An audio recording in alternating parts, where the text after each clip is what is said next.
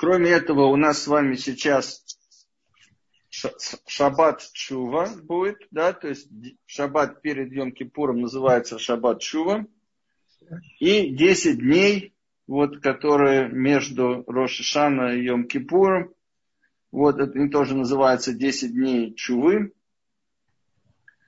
Вот, и э, несколько подходов вообще к этим дням сейчас. Ну, литовский подход к 10 дням чувы, вот, это э, больше серьезности.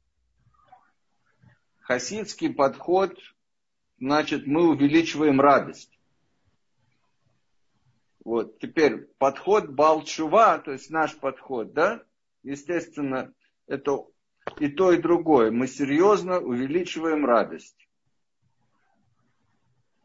Теперь, что это значит на самом деле, э, серьезно увеличить радость? Имеется в виду следующее, что мы э, увеличиваем радость от еврейских источников. То есть мы уменьшаем как бы радость от светских источников, да, и увеличиваем от, естественно, э, того, что мы учимся, от того, что мы делаем мецвод, от того, что мы чувствуем присутствие Творца сейчас. Это очень, очень, очень легко почувствовать в это время. То есть вот как бы серьезно отнестись к духовной радости и к возможности получения духовной радости, скажем так, в эти дни. Вот. И напомню, что вот этот шаббат Джува, говорят наши э, значит, э, мудрецы, говорят наши равы, это возможность сделать э, чуву за недостаток радости во всех шаббатах года. Теперь Аризаль, он говорит такую вещь, что, знаете, на, в духовных мирах, когда человек что-то делает с радостью, то его э, схар, его э, награда увеличивается в тысячу раз. Вот. То есть получается как бы очень интересная вещь. Понимаете, что э, если человек, э, например, учится один час с радостью, это тысяча часов, то есть приблизительно шесть месяцев учебы каждый день без радости. Вот, и поэтому, как бы, если мы говорим, например, молитву один раз с радостью, то это практически как год говорить ее без радости.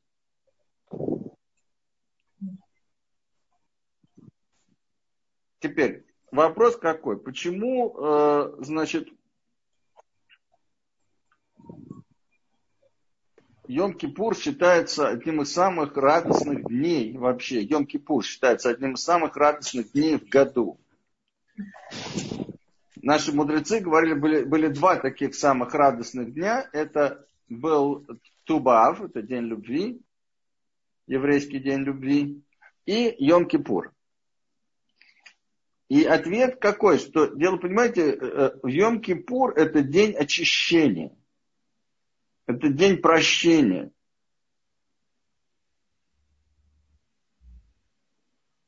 Суд, как вы, наверное, все уже знаете, был в Рошашана. Вот, и теперь, как бы вот в Йом-Кипур, все, что мы говорим Творцу, за все, что мы просим прощения, Творец нас прощает.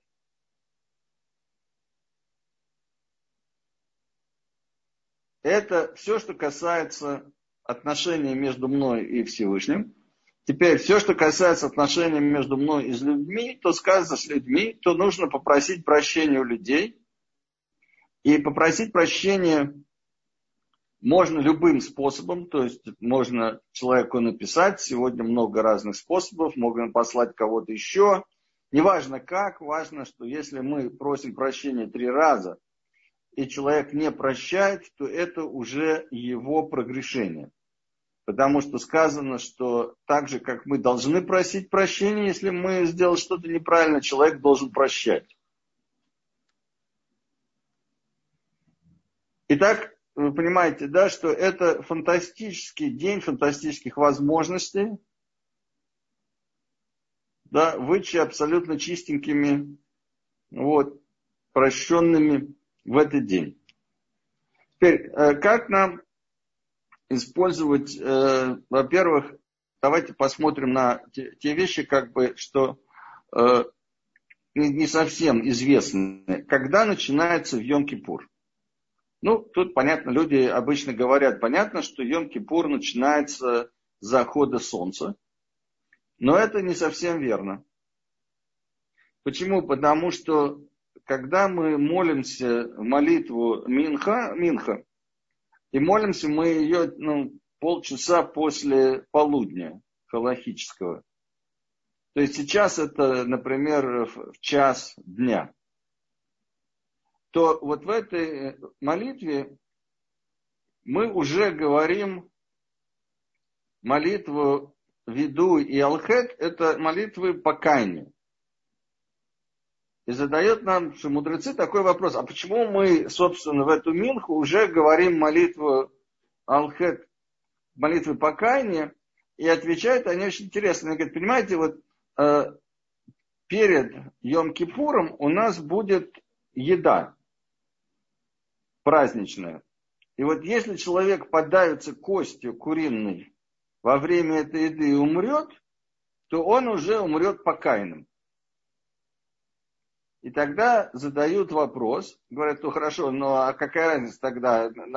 Тогда нужно эту покаянную молитву говорить каждый день. То есть в чем разница? Если Йом-Кипура нет, то какая разница, сказал он эту молитву или нет?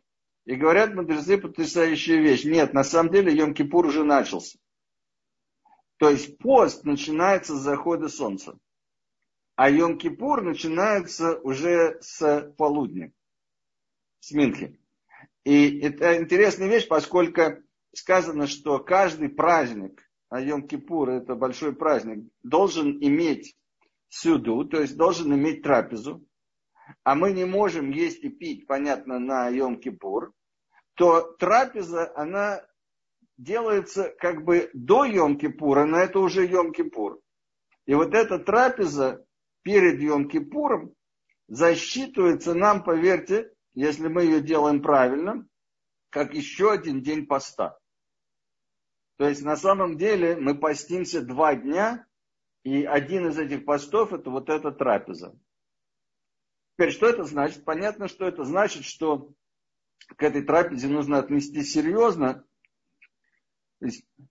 вот уже речь идет о том, чтобы говорить Двар Тара, говорить, то, говорить о Торе, говорить о духовности, отнестись к тому, что мы на самом деле едим для того, чтобы жить. То есть э, мы едим для того, чтобы у нас были силы на работу, на вот эту чуву, которую мы будем делать в Йом-Кипур. И поэтому вот, когда мы едим с такой кованой, то есть с таким, с таким настроем, да, то, то вся эта еда, она становится, одухотворяется, она становится духовной энергией, которая позволяет нам делать шуву на Йом-Кипур, и поэтому нам засчитывается эта трапеза, как если бы мы еще добавили, как еще день к Йом-Кипуру. Теперь э, я хочу вам процитировать, это раба Эммануэл Берштейн в книге про Чуву и Илуль, и про Йом-Кипур. Он цитирует потрясающее описание законов Йом-Кипура Рамбамом. Да? Рамбам говорит следующее. Позитивная заповедь отдыхать от работы, от Малахи в десятый день седьмого месяца Тишрея и также позитивные заповеди в Йом-Кипур отдыхать от еды и питья. То есть вы представляете, да, то есть на самом деле вот этот пост мы отдыхаем от еды и питья.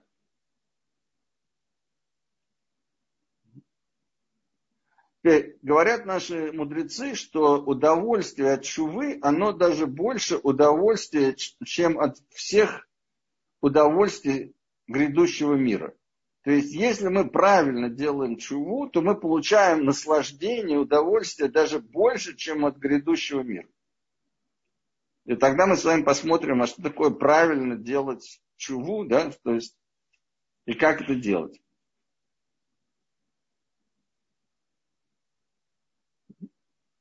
То есть задача Йом-Кипура, опять вот их пишет Раф Берштейн, гармонизировать бытовую реальность с множеством ее ошибок с сущностной реальностью. То есть настроиться на свет Творца, настроиться на сущностную реальность, пропускать это через себя весь день и приводить все части себя в гармонию с вот этой реальностью. Фантастический свет, который приходит в Йом-Кипур, который можно почувствовать, как я уже сказал, и пропуская через себя, менять части себя и гармонизировать их этим цветом. Теперь, как это правильно делать? Дело в том, что в самом начале Йом-Кипура вечером мы с вами говорим молитву Шма.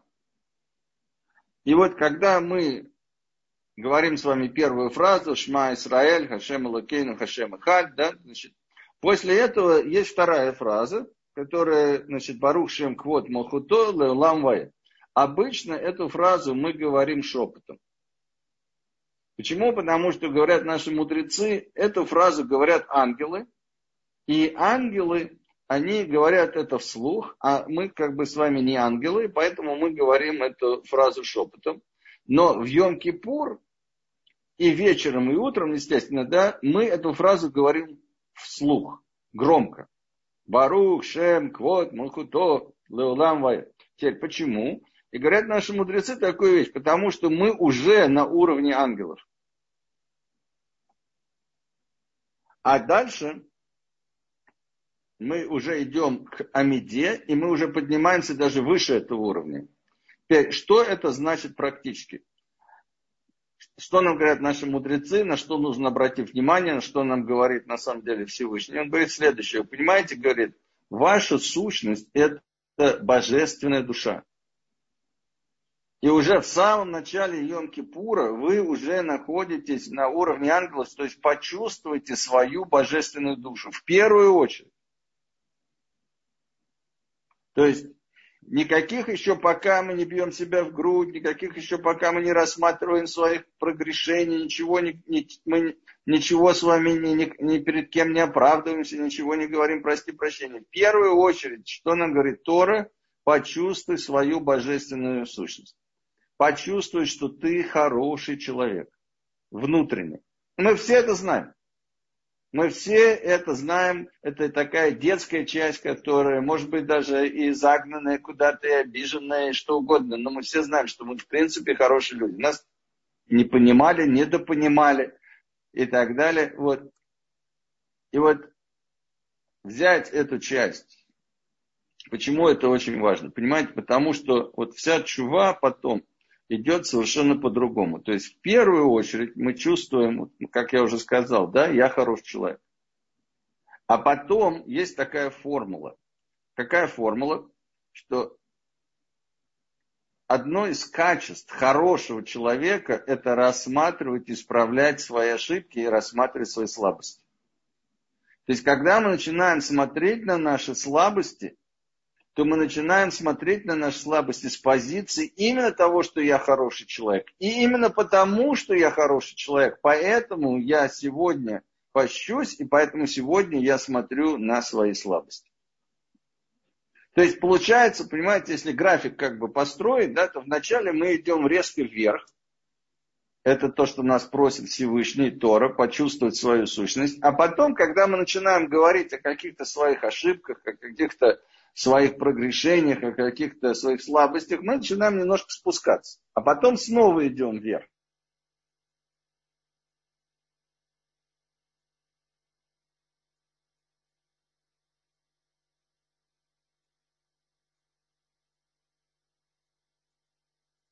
Это совершенно другая динамика. И поэтому здесь очень важно, как я уже сказал, в первую очередь получить вот эти ресурсы. И если вы дома, если вы не в синагоге, или если вы в синагоге и так далее, не начинайте вот эту работу, пока вы не почувствовали, что нас просит Творец. Да? Я божественная душа, я божественная душа, которую очень любит Творец. Да? я нахожусь на уровне ангелов, я нахожусь выше уровня ангелов. Почему выше? Потому что, понятно, вы понимаете, у ангелов нет свободы выбора. А у меня эта свобода выбора есть. И я сейчас использую эту свободу выбора да, для того, чтобы делать э, то, что просит меня сделать Всевышний. И, конечно, это же намного выше, когда человек использует именно свою свободу выбора, делать то, что хочет делать Всевышний, чем это делает, ну, замечательный, очень чистый, но тем не менее автомат. Да? То есть, да, некая сущность, которая э, не может сделать по-другому. Окей. Okay. Итак, что это также нам говорит? Наши мудрецы говорят следующее. Понимаете, что душа, она одевается в мысли, в чувства и в поступки, как человек одевается в одежду. То есть, когда мы начинаем рассматривать какие-то свои слабости, когда мы начинаем рассматривать какие-то свои ошибки, то на самом деле мы должны к этому относиться, как если бы мы с вами вот начали снимать разные части нашей одежды и смотреть, где есть какая грязь. И после этого ее чистить. Вы понимаете, что когда, если нас критикуют, то очень часто мы относимся к этому очень болезненно. Почему? Потому что мы на самом деле эту критику воспринимаем как критику самого себя. А что нам говорили мудрецы? Они говорят, если кто-то тебя покритиковал, скажи ему спасибо. Теперь, почему ты можешь ему сказать спасибо? Потому что мудрецы смотрели на это именно вот как я сказал. Ну, представь себе, вот кто-то к вам подошел, говорит, вы видите, вот тут у вас платье там или пиджак испачкано. Что вы скажете этому человеку? Скажете, спасибо, что ты мне сказал, я почищу. То есть, когда человек, как я уже сказал, воспринимает себя именно божественной душой и воспринимает свои мысли, поступки и чувства как одежды, мы начинаем рассматривать эти одежды для того, чтобы их почистить, то это совершенно другая работа. Мы не боимся. Ну, хорошо, я узнаю, что у меня есть какое-то слабое качество. Хорошо, я узнаю, увижу, что у меня вот были допущены такие ошибки. Значит, замечательно, что я их буду исправлять. Иногда быстро, иногда медленно, как бы иногда надо еще разобраться, как это сделать. Ну, ну, ну хорошо, так вы знаете, особенно э, наши женщины. Когда у вас есть разные виды одежды, вы должны тоже решить, как их чистить. Да? Где-то в химчистку, где-то так, где-то можно постирать, где-то нужно стирать много раз. Вот. Но будет сделано, очистимся.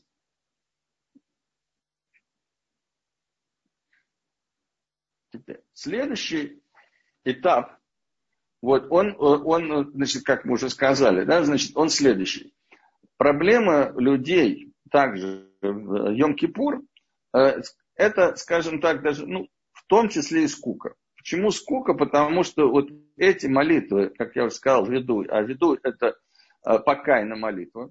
Покайная молитва, у нас есть там слова от алифа до тета, то есть она идет в алфавитном порядке и означает, что мы испортили все. То есть, ну, от А до Я. И все было бы как бы ничего, но мы эту молитву говорим, проговариваем за Йом-Кипур 10 раз. И вот тут есть две проблемы. Первое, что человек как бы автоматически это проговаривает. И говорит, ну ладно, один раз я еще могу сфокусироваться как бы на этом, но уже в десятый уже тяжело как бы, а что, что я должен при этом мыслить, чувствовать и так далее.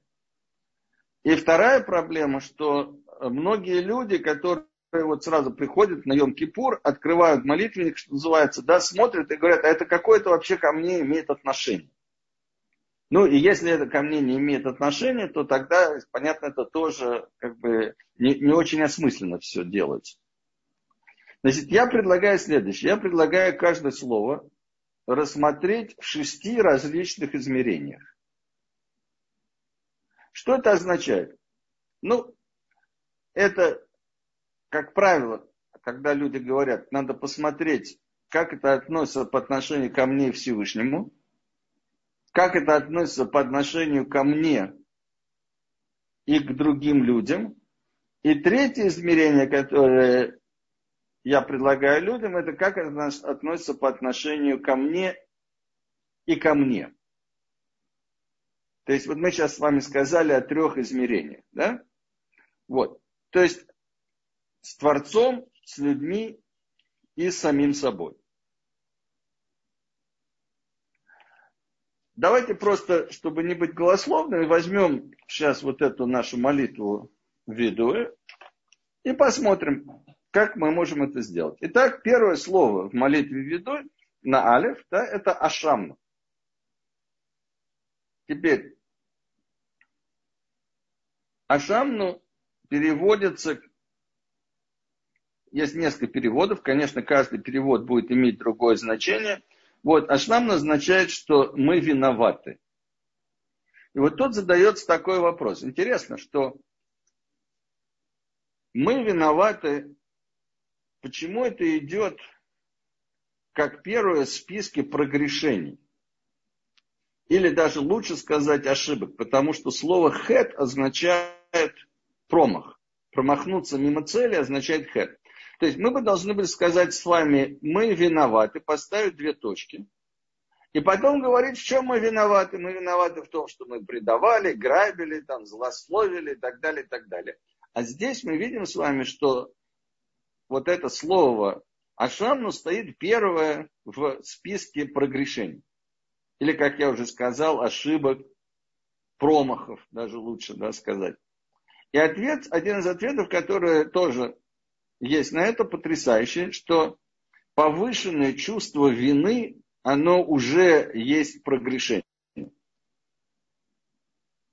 Или промах, если хотите. Теперь давайте посмотрим, почему. Когда человек чувствует себя очень виноватым, или ему очень стыдно, да? Что происходит между ним и Всевышним? Он просто от Всевышнего закрывается. Сколько раз вот я, когда делаю терапию людям, я говорю, ну давайте почувствуем присутствие Творца. И человек говорит, вот действительно, где-то я могу почувствовать его любовь. Вот, особенно это просто, если вы родители, то я просто говорю, вот представьте, как перед собой ваших детей, ваших внуков, почувствуйте любовь к детям, к внукам, теперь переверните это к самому себе, потому что Творец это наш идеальный родитель, то есть мы все для него маленькие дети. И то, что мы чувствуем по отношению к нашим детям, внукам, это то, что он говорит, он чувствует по отношению к нам, чтобы мы чувствовали себя любимыми. Для этого он нас и сделал родителями, чтобы мы почувствовали, как родитель чувствует по отношению к нам. И люди очень часто говорят, что да, действительно, я могу частично, так сказать, или больше, меньше, но почувствовать эту любовь. Вот, но какие-то части меня они не пускают. И когда мы начинаем открывать подсознание, а почему не пускают? Оказывается, что человек сделал какой-то проступок, и он чувствует себя очень виноватым. И вот это чувство вины, оно на самом деле блокирует его возможность почувствовать любовь Творца, то есть прийти к Творцу, если хотите ну, Творец уже в нас, понятно, да, но вот именно ощущение его присутствия, оно блокируется.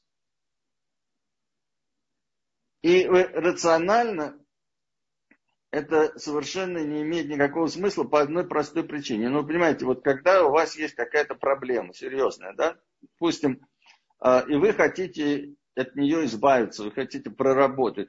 Допустим, вы идете к профессиональному психотерапевту.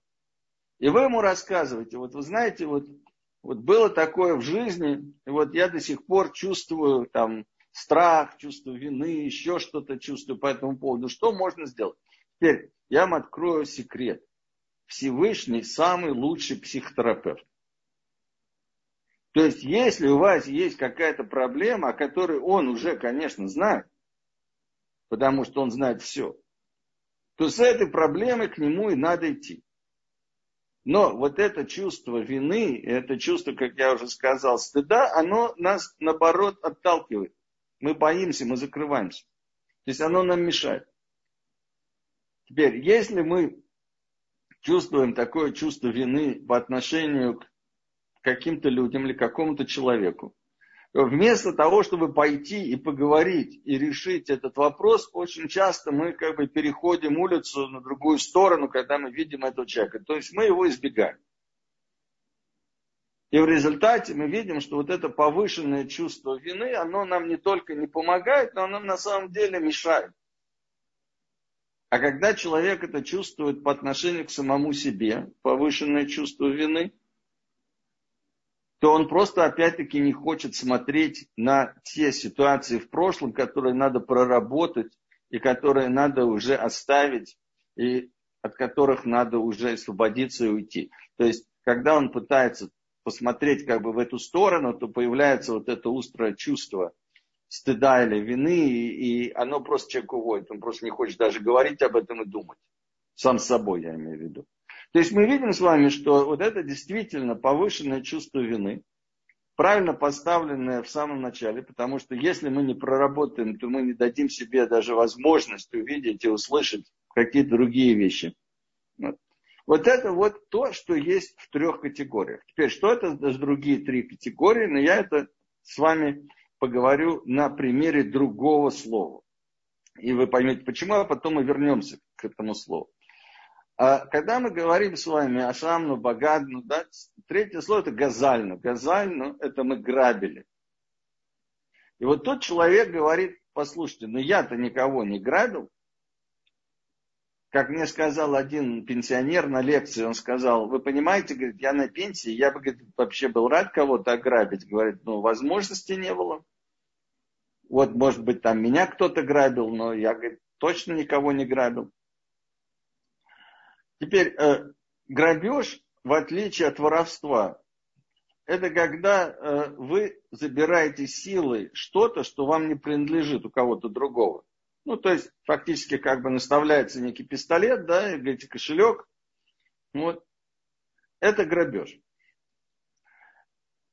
вот тут важно нам немножко поучиться. Почему нам важно немножко поучиться? Потому что говорят наши мудрецы, ну, вы понимаете, все это верно, но можно же человека, а, можно ограбить на время. Каким образом? Очень просто опоздать. Вот вы с кем-то договорились, вы опоздали, человек стоит, и вы у него силой отнимаете время. А время это, если хотите, деньги, а время это, если хотите, может быть и больше, чем деньги. Это то, что ему важно еще в жизни сделать. То есть, на самом деле, это грабеж. Говорят наши мудрецы, можно также ограбить человека на сон. То есть, если кто-то шумит в ночное время, и человек из-за этого шума просыпается, то это грабеж сна. И говорят наши мудрецы, что это очень плохой грабеж, потому что деньги можно вернуть. А вот сон вернуть нельзя.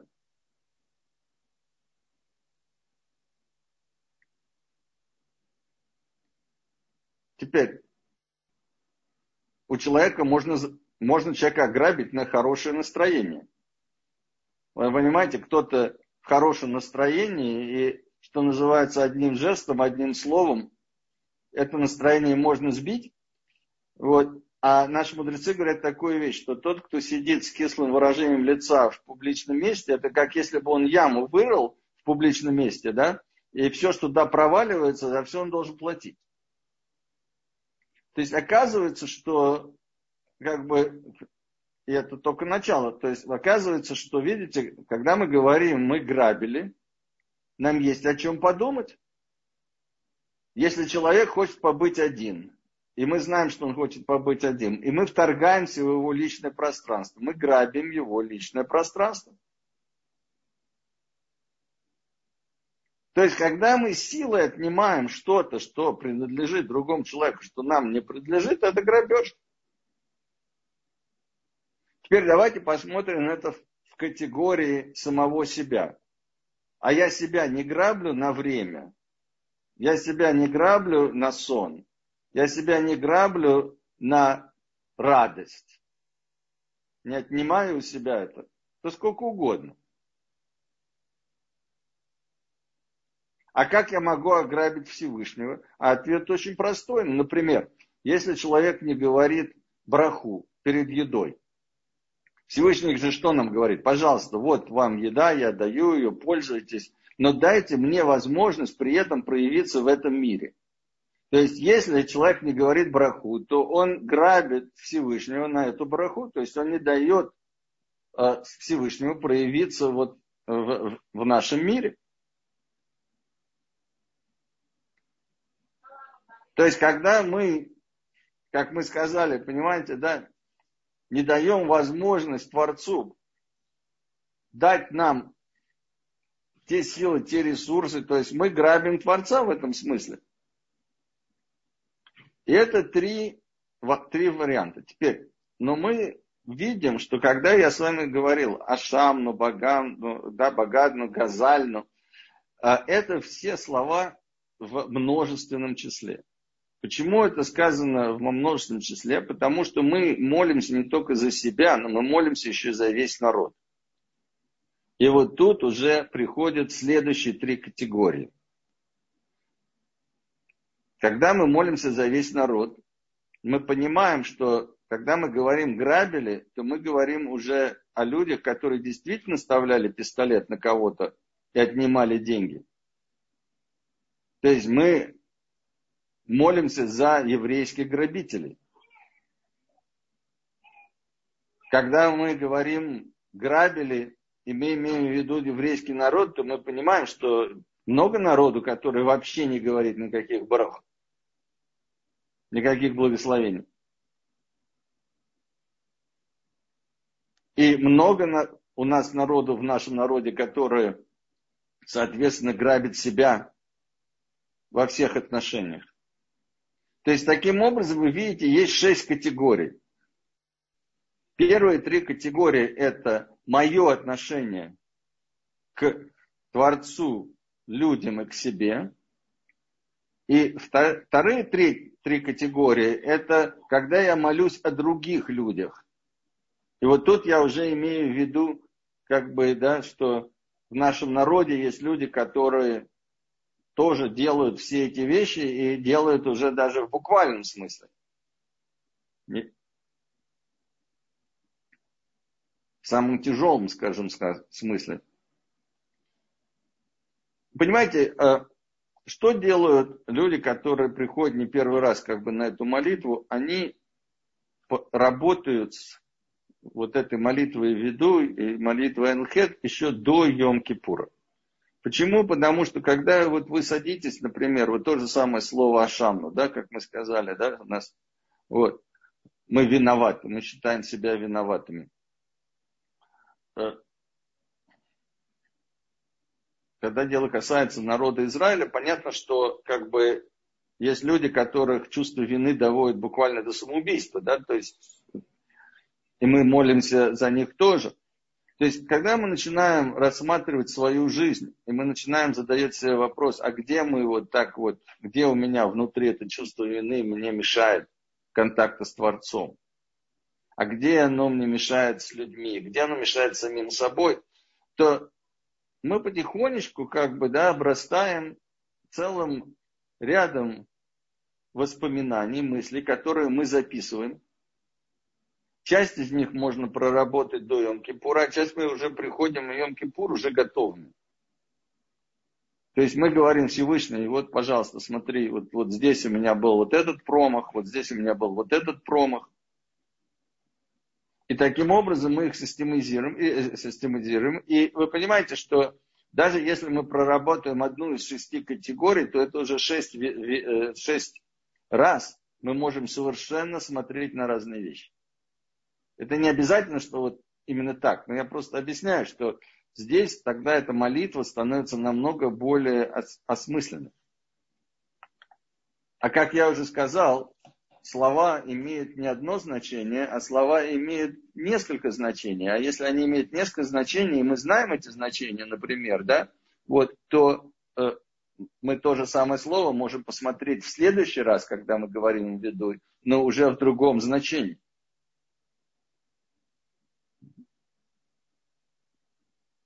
Вот, очень хорошо. Теперь,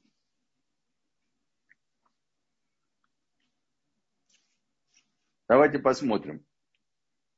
Значит, было, например, слово вот Ашам, ну вот мы взяли это первое слово, виноват, оно имеет еще одно э, значение, например, было такое жертвоприношение, вот, и его приносили за проступок, совершенный человеком случайно. И ответ, а почему мы, например, делаем какие-то проступки случайно? И когда мы начинаем с вами смотреть, оказывается, что а мы сами к себе несерьезно относимся. А если мы сами к себе относимся несерьезно, то мы и к поступкам своим тоже будем относиться несерьезно. Ну какая разница? Кто я такой? Ну сделал я так, ну это...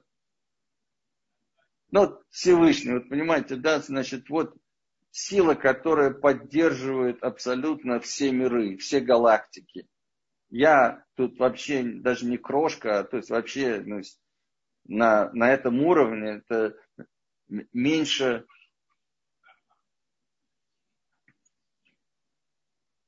самой маленькой частицы. И то, что я делаю, вообще имеет какой-то смысл, имеет какое-то значение, да?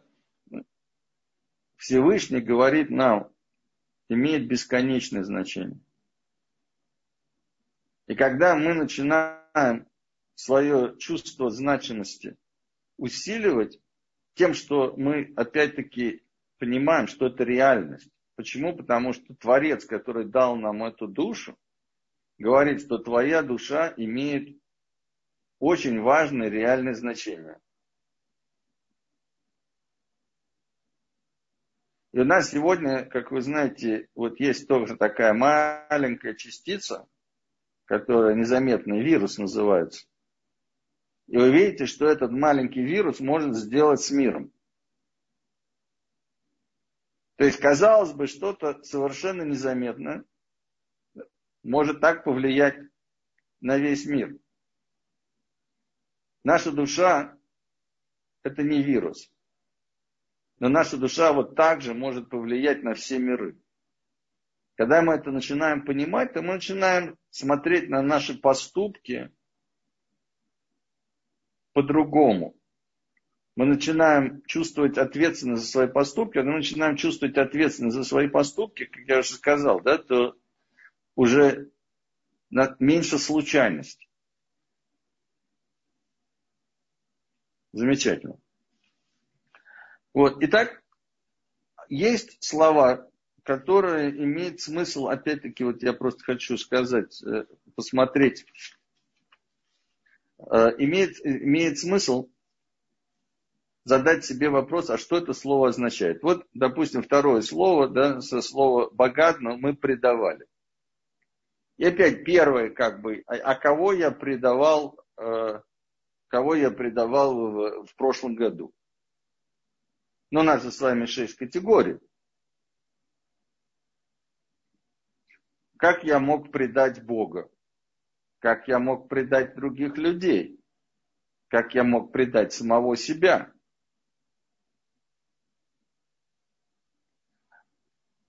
И вот тут я решил сделать простую вещь. Я решил посмотреть, знаете что, толковый словарь, кроме всего прочего.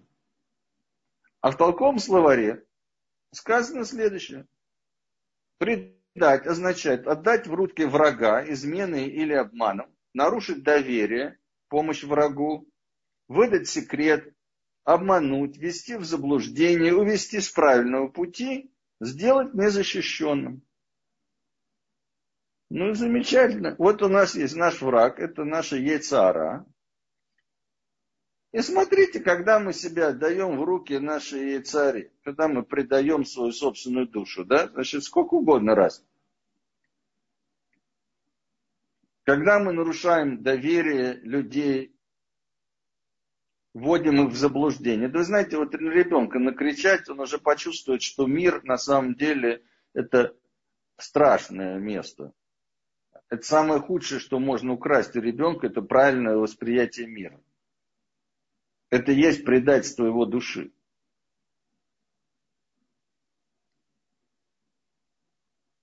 Как можно предать Творца? Ну, понятно, как можно предать Творца. Опять Творец, когда нам дал свободу выбора, он дает нам возможность сделать правильный выбор, или он допускает, он не хочет этого, но он допускает возможность неправильного выбора. И когда мы делаем именно такой выбор, мы на самом деле придаем его доверию.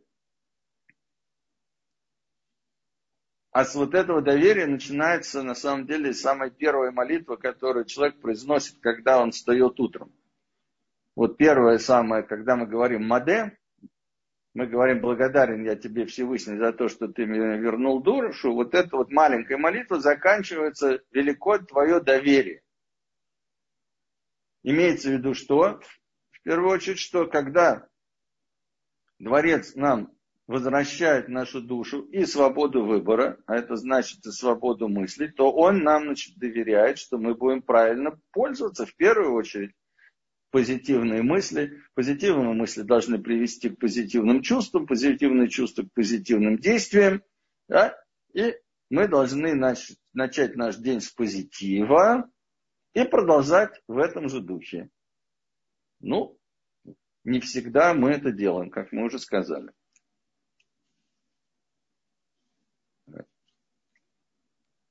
Теперь,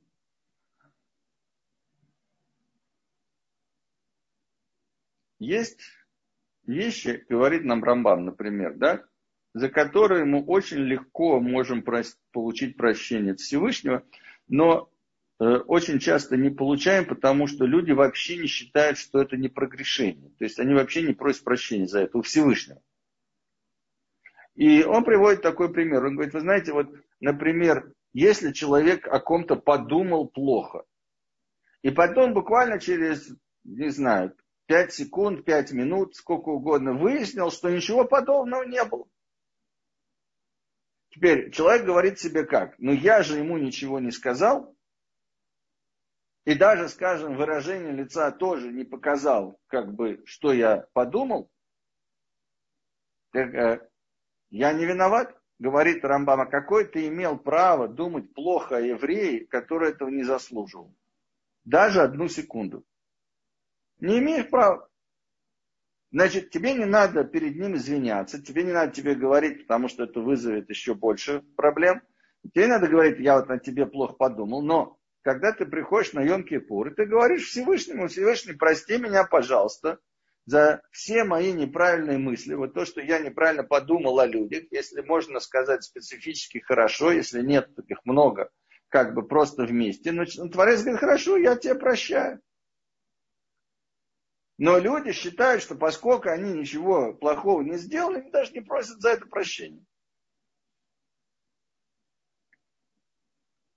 Видите, что получается? Получается очень интересная вещь.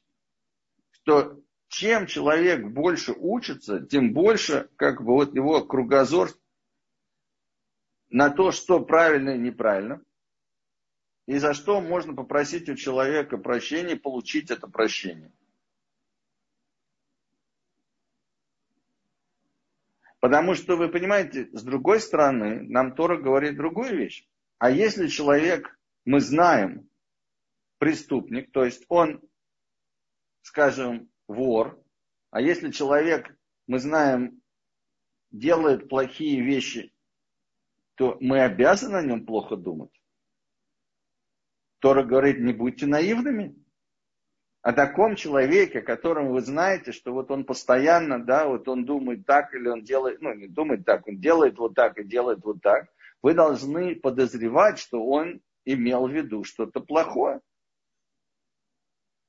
И если вы его в этом не подозревали, то это, это ошибка, это промах. За это тоже надо получить, попросить прощения. И мы с вами вот недавно, только у нас был пост Гидалия. И наши мудрецы именно так и сказали. Гидалия был святой человек. Но ему сказали, что есть кто-то, кто хочет тебя убить. Он не поверил. Убили его, выгнали всех абсолютно из земли Израиля. Все, на этом закончилось все, что могло бы здесь произойти на 2000 лет. Ну, не на 2000, тогда это первый храм был, еще вернулись. Вот. Но тем не менее. Окей. То есть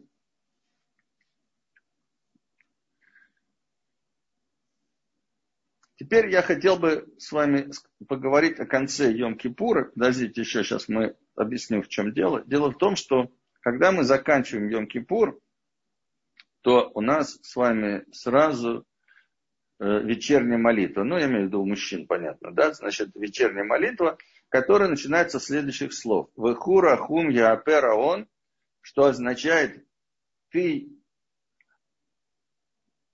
Творец, который прощает погрешение. Ты милосердный, который прощает погрешение. И вот тут говорит нам такой очень известный раввин Цвасемес, он говорит такую вещь, он говорит, слушай, какие прогрешения? Мы только что закончили Йом-Кипур. Прошло буквально две минуты.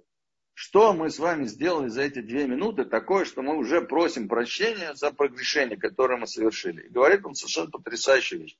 Он говорит, понимаете, говорит, Творец нас простил на сто процентов, но мы в это не поверили. И здесь очень важно это понять и принять. Понимаете, Творец единственный праведный судья. И когда Творец нам говорит, послушайте, вот вы, когда попросите прощения, серьезно, да, то я вас прощу. Он шутит. Он имеет это в виду, и он прощает на сто процентов. И мы должны с вами теперь поверить ему, потому что если мы ему не верим, то это уже прогрешение. А если мы ему не верим, что он нас прощает, ну так это тоже прогрешение. И вот это очень важно. И тогда человек задает такой вопрос. Ну а как я могу, например, попросить прощения у Творца, если я знаю, что я наверняка в следующем году опять буду делать то же самое? И вот здесь есть несколько таких техник, одна из которых, то, что я называю одеть шапочку праведника, цадика.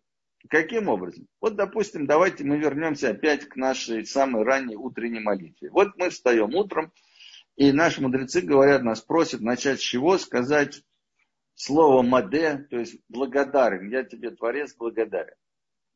Теперь вопрос. Хотел бы я проснуться, сказать Всевышнему, я тебе благодарен и почувствовать действительно эту благодарность. То есть начать день вот именно с чувства, что Творец здесь, сейчас, я ему благодарен. Это реально. А ты, конечно, хотел бы. Теперь, чувствую ли я это каждый день? Ответ, не чувствую. Но хотел бы я бы это чувствовать каждый день и начинать день вот с такой позитивной ноты. Ответ – да. И тогда я могу честно попросить прощения у Творца, сказать, Творец, прости меня, пожалуйста, что я не на таком уровне, что я сегодня вот каждый день не встаю и не чувствую вот эту благодарность тебе, которую я должен почувствовать. И этот человек может сказать на самом деле абсолютно честно. И Творец говорит, хорошо, я тебя прощаю. Я понимаю, что ты не на таком уровне. И человек может пройти вот так весь день, понимаете, да, вот так вот весь день пройти и сказать, а что просит меня Всевышний вот сделать здесь? Вот хотел бы я, например, делать все митцвы и при этом да, чувствовать ту духовность, которую вот чувствуют садиким, когда они исполняют митцву. То есть наполняться вот этой духовной энергией, чувствовать радость, чувствовать счастье. Конечно, хотел. Я это чувствую, я это не чувствую. Хорошо, Могу я сказать Всевышний, я очень сожалею, что я это не чувствую, что я не исполняю твои митцы с радостью. Можешь. И можешь это сказать честно. А есть вещи, которые люди говорят, ты знаешь, я даже до этого уровня не дорос. Но я бы хотел дорасти. То есть я хочу честно сказать, что я хотел бы почувствовать важность вот исполнения этой митцвы. Я даже не чувствую эту важность еще, но хотел бы почувствовать. Поскольку есть Всевышний, поскольку все, что Он дал, это для нас, и поскольку все, что Он дал для нас, это важно, если я этого еще не понимаю, то я бы хотел это понять. Я могу честно сказать, прости меня, пожалуйста, за то, что я это не понимаю. То есть, таким образом, вы видите, мы можем совершенно честно пройти по всему дню посмотреть на то, что на самом деле просит нас Творец, и честно попросить прощения за то, что мы не делаем. И Творец говорит, хорошо, все, что ты меня просишь, я тебя прощаю, и я прощаю тебя на сто процентов. Это очень важно. И проявляется это, вы знаете, вот это очень интересно, э, как бы во многих местах, но одно из таких мест, где мы с вами это видим, вот это проявление, это в, мы в Минху, э, Йом-Кипура, э, читаем отрывок, не читаем отрывок, читаем книгу Йоны. Ну, я думаю, все знают повествование этой книги. Это книга о пророке Йоны. В Йоне было сказано, что он должен пойти в город Ненве, это столица Ассирии, и сказать, что приближается катастрофа, и Творец уничтожит этот город, чтобы э, этот город сделал чуву, на что Йона почему-то говорит, что ну хорошо, Творец говорит, что это надо сделать, но земля круглая, и поэтому я пойду прямо в противоположную сторону. Знаете, как это вот. вот. И убегает от Творца, как вы помните, приходит он к морю, садится на корабль, после этого чудовищная буря, после этого Йона говорит, выбросьте меня, кит его проглатывает, после этого кит его выплевывает, он идет в этот город Ненвию, и как бы Ненвия действительно жители этого города вместе с царем делают шуву, неполную шуву, вот, от чего Йоне становится плохо. Потому что он считает, что из-за того, что они не сделали полную чуву, э, город должен был все равно быть уничтожен. Творец этот город не уничтожает.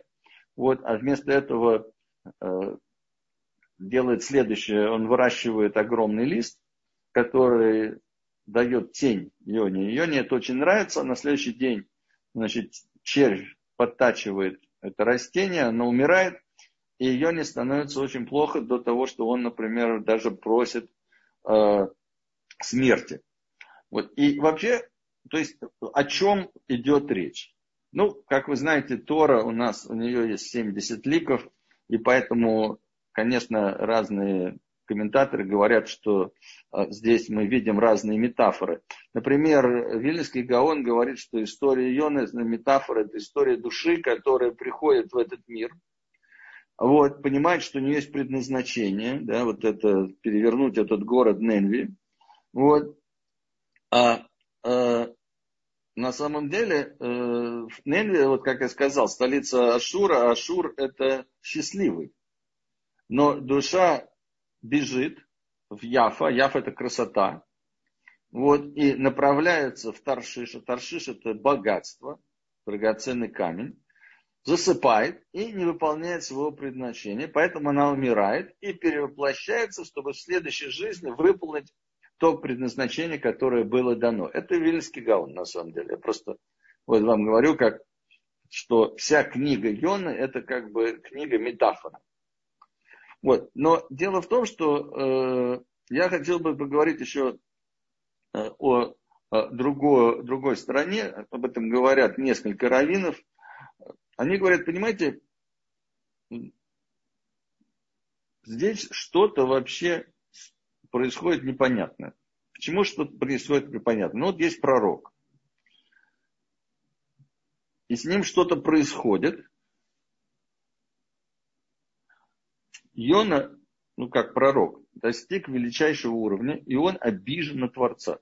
То есть не просто обижен на Творца, он с ним разговаривать не хочет. Во-первых, он бежит от лица Творца, начинает в сторону ложиться спать. Когда его просят помолиться, он говорит, выбросите меня за борт, то есть он выбирает смерть. На этом дело вообще не, не заканчивается. Мы сказали, Йона проглатывает кит, и опять полная пассивность. Опять мы не видим никаких молитв, ничего. Теперь кит выплевывает Йону, и дальше его заглатывает беременная самка кита. Так, так говорит Мидраш, который базируется на том, что через одно предложение вот эта рыба, кит, значит, ну, кит мужского рода превратился уже в рыбу женского рода.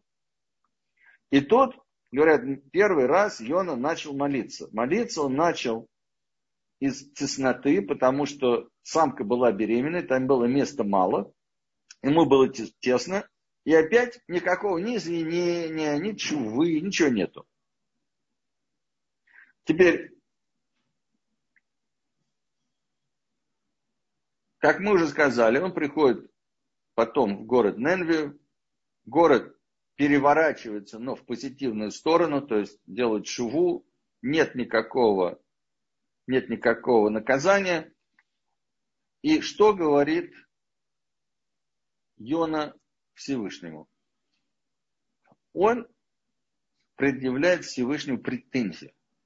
Причем предъявляет ему претензию, исходя из 13 проявлений Творца, вот которые мы сейчас с вами читаем по ночам, в слихот, да, Шлошстра Медот, Рахамим.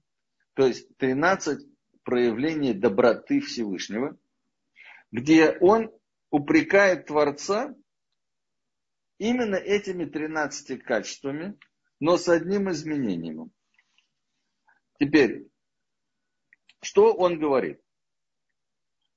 Он говорит следующее, да? Значит,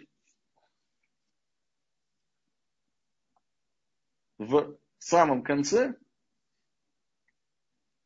вот, он говорит следующее, что вместо Равхесет в Эмис, то есть увеличиваешь доброту и правдивость, Йона бросает Творцу следующее. Расхесет в хинам алера. То есть ты увеличиваешь добро и бесплатен на зло.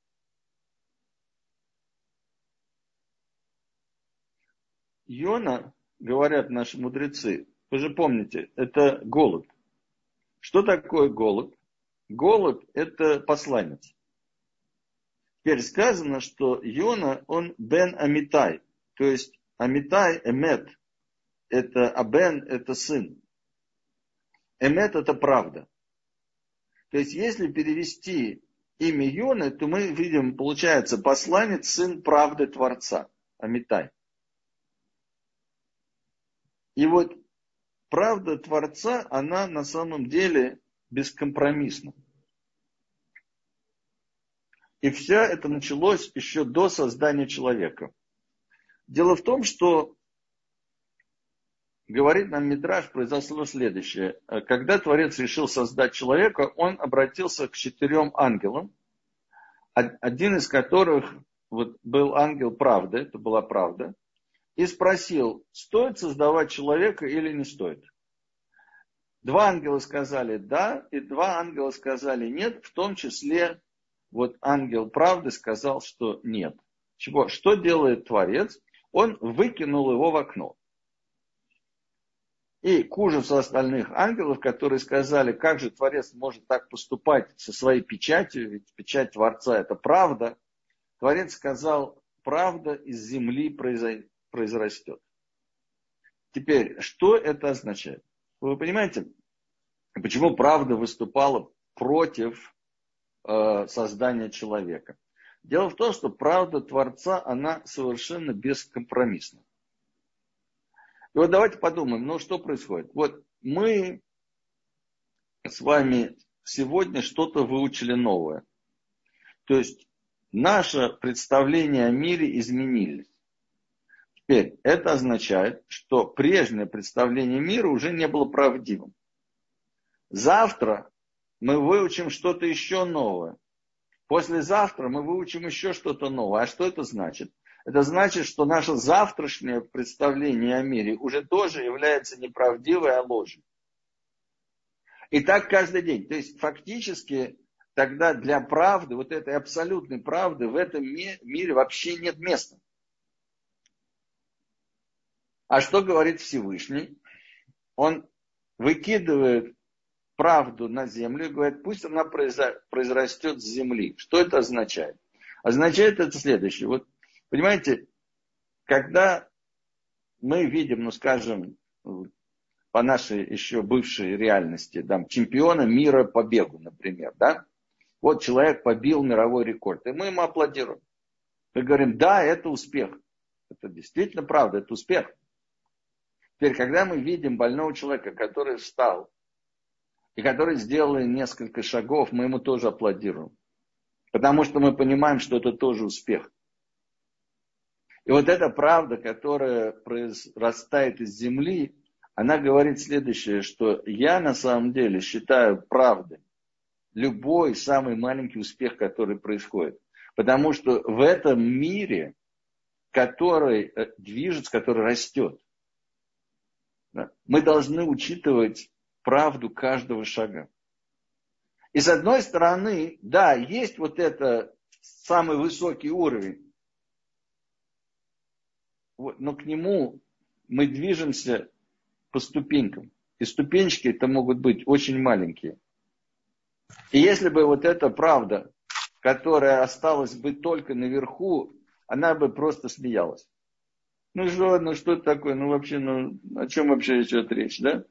А, а вот правда, которая произрастает из земли, она говорит, да, действительно, это большое достижение. Это действительно так. И это то, что хотел научить Всевышний на самом деле Йону. Он ему говорит, смотри, вот у тебя появился друг. Ты вообще ничего не делал. Вот этот вот цвет, вот это растение, которое я создал, да, за одну ночь, оно стало тебе другом. И теперь, когда оно пропало через день, ты даже хочешь смерти. Есть что получается? Получается, видишь, что ты оценил то, что пришло, за одну ночь пришло, стало другом. И когда у тебя отнимается, то тебе очень горько. И это тоже правда. Ты над этим не работал, ты ничего не это сделал. Но я понимаю, что это да, это действительно правда. Действительно, у тебя был друг. И действительно, ты правдиво, действительно честно порадовался. И действительно, ты сейчас также честно, правдиво сожалеешь о том, что он ушел. Так я же вот так же сожалею об этих людях. Ты понимаешь? Да, они не сделали шву на сто процентов. Но они попытались, они что-то исправили. И вот это вот моя правда, которая произрастает из земли, эта правда, она и декларирует, что да, это успех. Не надо смотреть свысока, вот как ты смотрел да, на это дело. И это то, что Творец учит нас. Во-первых, он говорит нам, видите, что когда человек что-то делает, даже если эта чува была не окончательной, все равно Всевышний ценит каждый шаг, который мы делаем. Он ценит каждый шаг, который мы делаем. Это очень важно понять. Главное, чтобы этот шаг вот шел от души, чтобы он шел от сердца. И вы знаете, вот очень многие люди, они говорят, ну, я, например, там, иврит не, хорошо знаю, там, за миньяном гнаться, это вообще сумасшедший дом, да, если люди идут очень быстро, там, если это вообще есть меня. Вот. И здесь есть такая очень хорошая история Балшемтова. Балшемтов был очень большим раввином и праведником, и э, очень духовным человеком. Он видел, чья молитва в духовных мирах делает самую большую работу для еврейского народа, вот переворот. После чего он, если мог, он этого человека находил, и узнавал, а что ты делал на Йом-Кипур, вот почему твоя именно молитва, так сказать, вот сделала вот такой переворот. И один год, значит, он со своими хасидами приехали в какую-то деревню, где сказал Балшемтов, живет человек, который и сделал вот такой вот переворот, самый большой, который был в этом году. И в каком-то там домике на окраине, значит, какой-то крестьянин видит, приезжает Раф, приезжают хасиды, он, конечно, значит, сразу вот, в ноги говорит, простите, Рав, он говорит, слушай, прости, вот давай, что там было на Йом-Кипур? Он говорит, вот я об этом и говорю, простите. Он говорит, ладно, ладно. А что было на Йом-Кипур? Он говорит, понимаете, говорит, я поехал в город слишком поздно, и по дороге у меня сломался телега. И я вообще понял, все, я Йом-Кипур буду проводить в лесу. Ну, я коня распряг, естественно, да. Но дальше что делать? Понимаете, говорит, я неграмотный человек. Там я бы ответил аминь, там у нас все-таки там можно подпеть, я еще что-то помню, какие-то молитвы, а тут, тут вообще ничего нету.